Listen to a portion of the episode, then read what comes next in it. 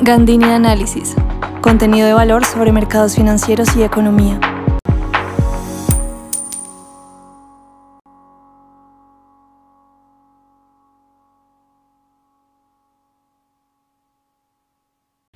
Hola y bienvenidos a un nuevo episodio de Gandini Análisis. El día de hoy vemos el dólar local caer por debajo de los 4 mil pesos, estar cotizando alrededor de 3.983, una fuerza importante de apertura aquí en el mercado local. Y mucho ruido esta semana, ¿no? Por supuesto, derivado de las elecciones, de si pegó o no pegó. El lunes inclusive estuve hablando de estos temas, pero ¿qué es lo que está pasando aquí? Y digamos en qué quiero centrar también parte del análisis y es que este viernes 3 de noviembre, cuando estoy grabando el episodio, no solamente rompió la barrera de los 4.000, sino que lo que estamos viendo es que el dólar en el índice eh, de XY, que lo compara contra monedas desarrolladas, y nos permite medir si el dólar global se fortalece o se debilita, pues registró una fuerte caída y bajó hasta niveles cercanos a 105 unidades. ¿Qué, qué impulsó este movimiento? Es en realidad lo, lo interesante ver acá porque nuestro movimiento local viene muy jalado por este movimiento de afuera. Entonces, eh, bueno, el índice de XY venía marcando un fuerte nivel a la espera de la reunión de la Fed que tuvimos el primero de noviembre, en el cual, digamos que para esta reunión había una fuerte expectativa de que siguieran con su tono hawkish. y lo que pasó fue lo contrario. Le bajó, Jerome Powell le bajó como un poquito al a la intensidad de, este tipo de tono en su comunicado. Aquí viene un tono hawkish, estos son dos, son dos términos que se usan mucho cuando se habla de los bancos centrales. Hawkish se refiere al con, dovish a paloma, en inglés. Entonces, cuando la postura, el lenguaje y demás de un banco es hawkish, está preocupado por la inflación y está en una senda o en una visión de subir tasas. Cuando pasa lo contrario, lo que sucede es que Sdovich está preocupado más por el, por el crecimiento económico y no quiere afectar el consumo, lo cual lo pondría también en una visión o en una senda de reducir tasas.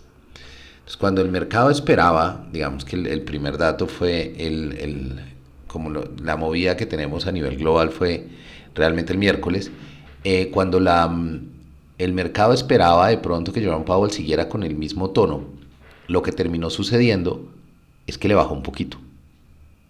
A pesar de que los datos de crecimiento del tercer trimestre de Estados Unidos la semana anterior sorprendieron al alza, aquí está también el, episodio, fue el anterior sobre eso, eh, le bajó el tono. También con algún nivel de preocupación por la estabilidad del sistema financiero en Estados Unidos y particularmente, digamos, como de la calidad de los créditos que tengan los bancos. ¿Qué, pasó hoy que llevó, digamos, como este empujón tan fuerte del dólar global y el dólar local? Los datos de desempleo en Estados Unidos hoy se publicaron y salió una tasa de 3.9% y habían esperado de 3.8% y el anterior fue de 3.8%. ¿Qué quiere decir esto?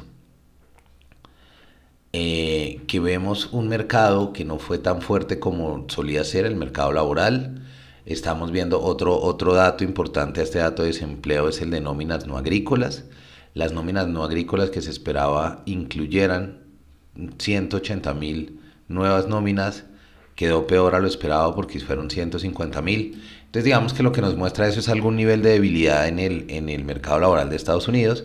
¿Por qué se toma como una buena señal por los inversionistas?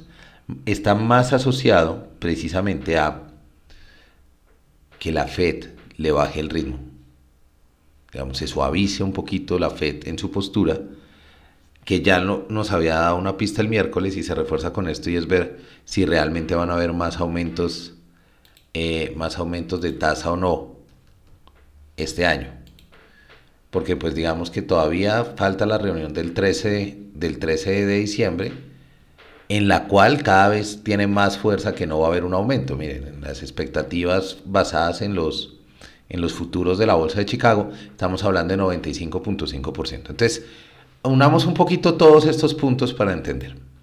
Si la Fed sube tasas, el dólar se fortalece porque las inversiones, tanto en, dólares y en Estados Unidos se hacen más atractivas, los, los flujos salen, por ejemplo, de países como nosotros, los emergentes, y se van a buscar dólares e inversiones en dólares.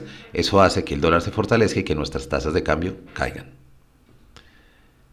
Si la Fed deja de subir tasas y ya empieza a cambiar su, su postura, eso lo que hace es incentiva el riesgo de los inversionistas para ir a buscar rentabilidades más altas en lugares más riesgosos, como los emergentes. Los flujos salen del dólar y vuelven a las monedas. Eso digamos que nos, nos afecta a nosotros particularmente. ¿Qué nos pasó a nosotros?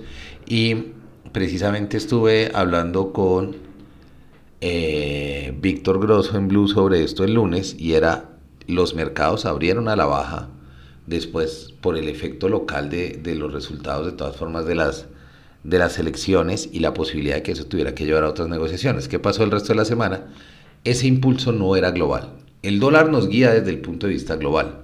Lo local tiene unos efectos que son transitorios.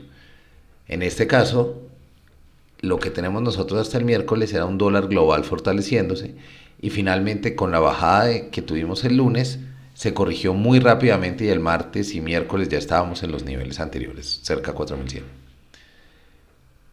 Cuando ya empieza hoy a bajar el dólar con fuerza, nos empiezan a jalar. Sin embargo, otro factor que yo creo que también nos ayuda a nosotros a fortalecer la moneda, no viene por el lado específicamente directo del dólar, sino que viene por el lado del CDS. Lo que sí pasó antes de las elecciones es que teníamos un CDS para los bonos de 10 años de Colombia de 3.52 puntos básicos. Eh, perdón, 352 puntos básicos. Ese se redujo y se ha quedado abajo, ese no ha corregido y está en 329 puntos básicos. Estamos hablando que esto se redujo a 23 puntos básicos. ¿Por qué esto me parece más relevante que el movimiento del dólar local en ese momento? El dólar tiene muchos flujos, entradas y salidas, importadores, exportadores, comercio internacional, los inversionistas y demás. El CDS está asociado a la percepción de riesgo que tiene el mercado de cubrir el riesgo de default o incumplimiento de los bonos emitidos por el gobierno en Colombia. Es una medida, me parece, un poco más decantada para, poder ver esto. Entonces, pues, no nos, no nos, nos ayuda, mejor dicho, en esta, en esta tendencia que el dólar global se haya caído con esta fuerza por los primeros datos de desempleo que, que se ven menos favorables en, en varios meses. Combinado también para nosotros, yo creo que este CDS tiene, y es una medida más estructural de fondo, pero es una medida de, apetito por los bonos de Colombia, puede incentivar el apetito.